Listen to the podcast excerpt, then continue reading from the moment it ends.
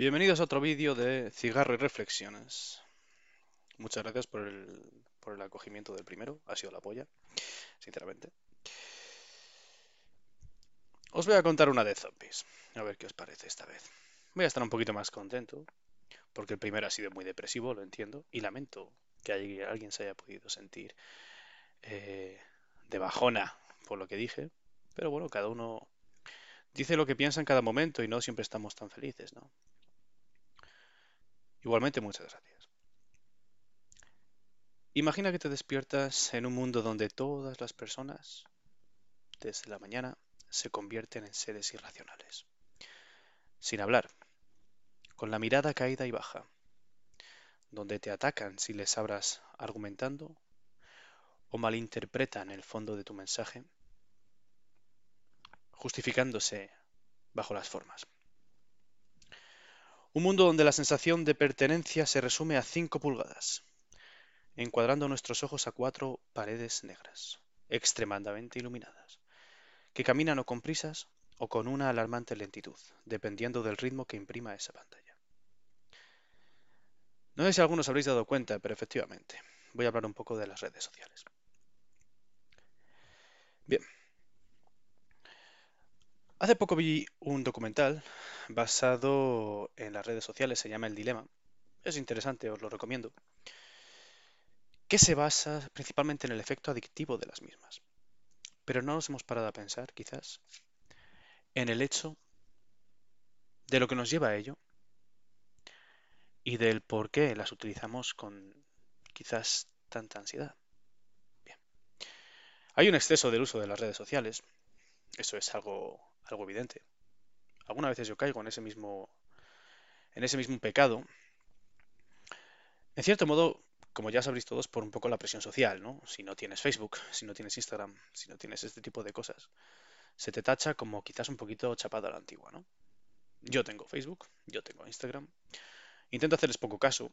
Últimamente, desde que empecé con este podcast, le di un poquito más de difusión, pero tampoco quiero darle demasiada importancia porque al fin y al cabo yo lo que quiero es crear, lo que quiero es crear algo de valor, no limitarlo simplemente a repetir lo mismo. Y quizás muchas de las cosas que diga la toméis como algo que ya habéis escuchado y que diréis que no estoy aportando nada nuevo. Es posible, pero esto solo es una opinión. Esto es un podcast de un aficionado que quiere hacer algo, quiere crear algo. Nos hemos metido en un mundo virtual. Eso es una realidad. Que contrasta con la vida real. ¿Por qué digo el concepto zombies? Bueno, se basa principalmente en la idea de dar más importancia a lo que vemos en una pantalla de lo que vemos en el día a día por la calle. Pero es que incluso en el día a día por la calle lo que influye es lo que has visto en esas redes sociales.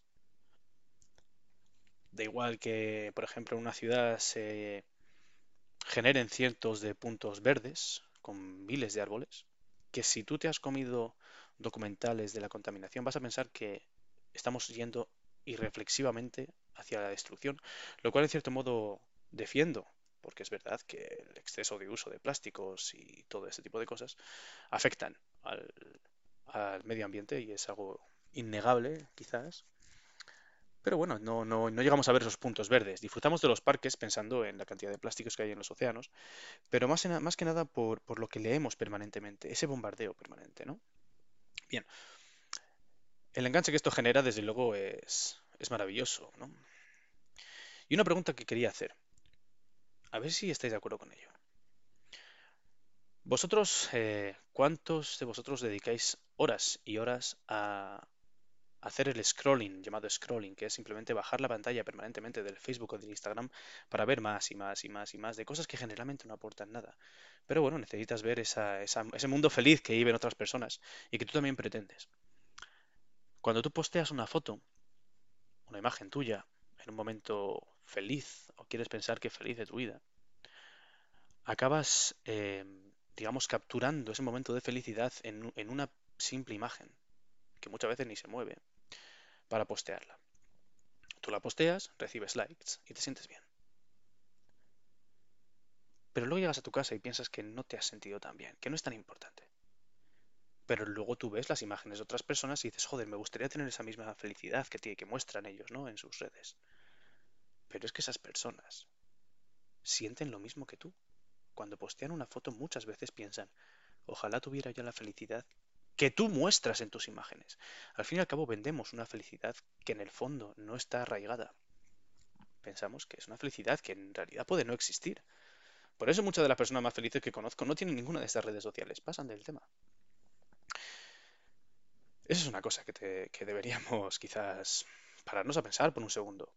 Está bien quizás compartir la felicidad que tú tienes, pero sabiendo que es una felicidad verdadera, no una felicidad capturada en una imagen, que quiere mostrar una sonrisa, que a lo mejor en el fondo ha existido durante los dos segundos que tardaste en pulsar el botón de capturar.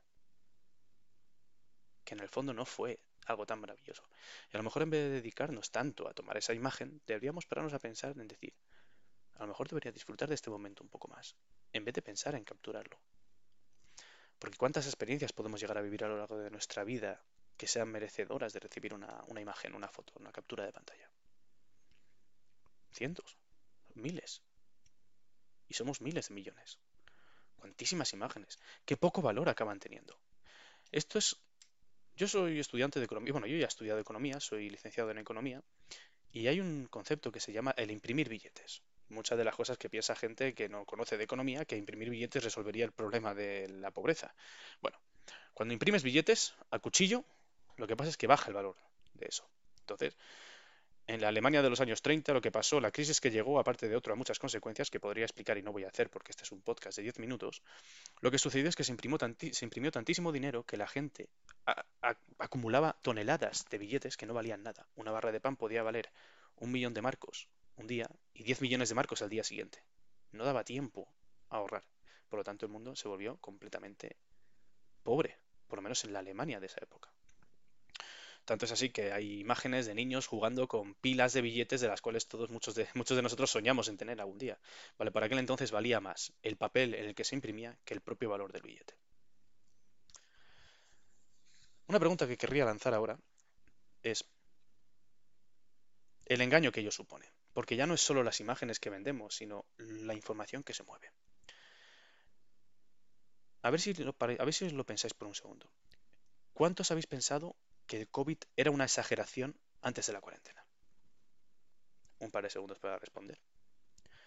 ¿Cuántos habéis pensado que era algo extremadamente grave después de la cuarentena o durante la cuarentena? Hasta el punto de llegar a gritar a la gente por, por los balcones. ¿Qué estás haciendo ahí fuera? Que nos vas a contagiar a todos. Estamos todos jodidos por tu culpa. Ni más ni menos. ¿Cuántos lo habéis hecho? ¿O cuántos lo habéis pensado? ¿Y cuántos ahora dudáis de la veracidad de las medidas que puede tomar un gobierno o de las noticias que leéis. Esto es increíble. Ya no sabes a qué acudir, no sabes qué leer. Y te lo tragas todo. Y llega un momento en el que las noticias llegan a ser tan contradictorias entre sí que ya no sabes en qué creer. Hemos perdido esa capacidad de raciocinio de decir, vamos a estudiar el tema, vamos a intentar ir a algún medio objetivo, pero es que no sabes dónde encontrarlo, no sabes dónde estudiarlo. De hecho, muchos de nosotros ni siquiera nos molestamos en estudiar de dónde vino. Aceptamos lo que vino, porque nos lo tragamos. Importante reflexión. Y aquí una última cosa que me hizo mucha gracia. ¿Cuántos de vosotros, cuando veis una, noticia, o cuando veis un post o un meme o alguna cosa de esas, acudís a los comentarios antes siquiera de leer el artículo? ¿Por qué? No tengo ni idea. Pero incluso yo he caído alguna vez en ese error. Voy a ver los comentarios de la gente. Las opiniones de la gente. Y en función de esos comentarios, a lo mejor saco algo en claro del artículo, sin haber leído siquiera el artículo, sin haber podido filtrarlo por tus propios medios, con tu propio sentido común, el menos común de los sentidos. Esto da que pensar da mucho que pensar. Yo en realidad ya no sé qué creer, sinceramente. No sé si el COVID es bueno o es malo. No sé si la cantidad de información que recibimos es buena o es mala. Pero nunca dejaré de intentar aplicar bajo cualquier concepto el sentido común.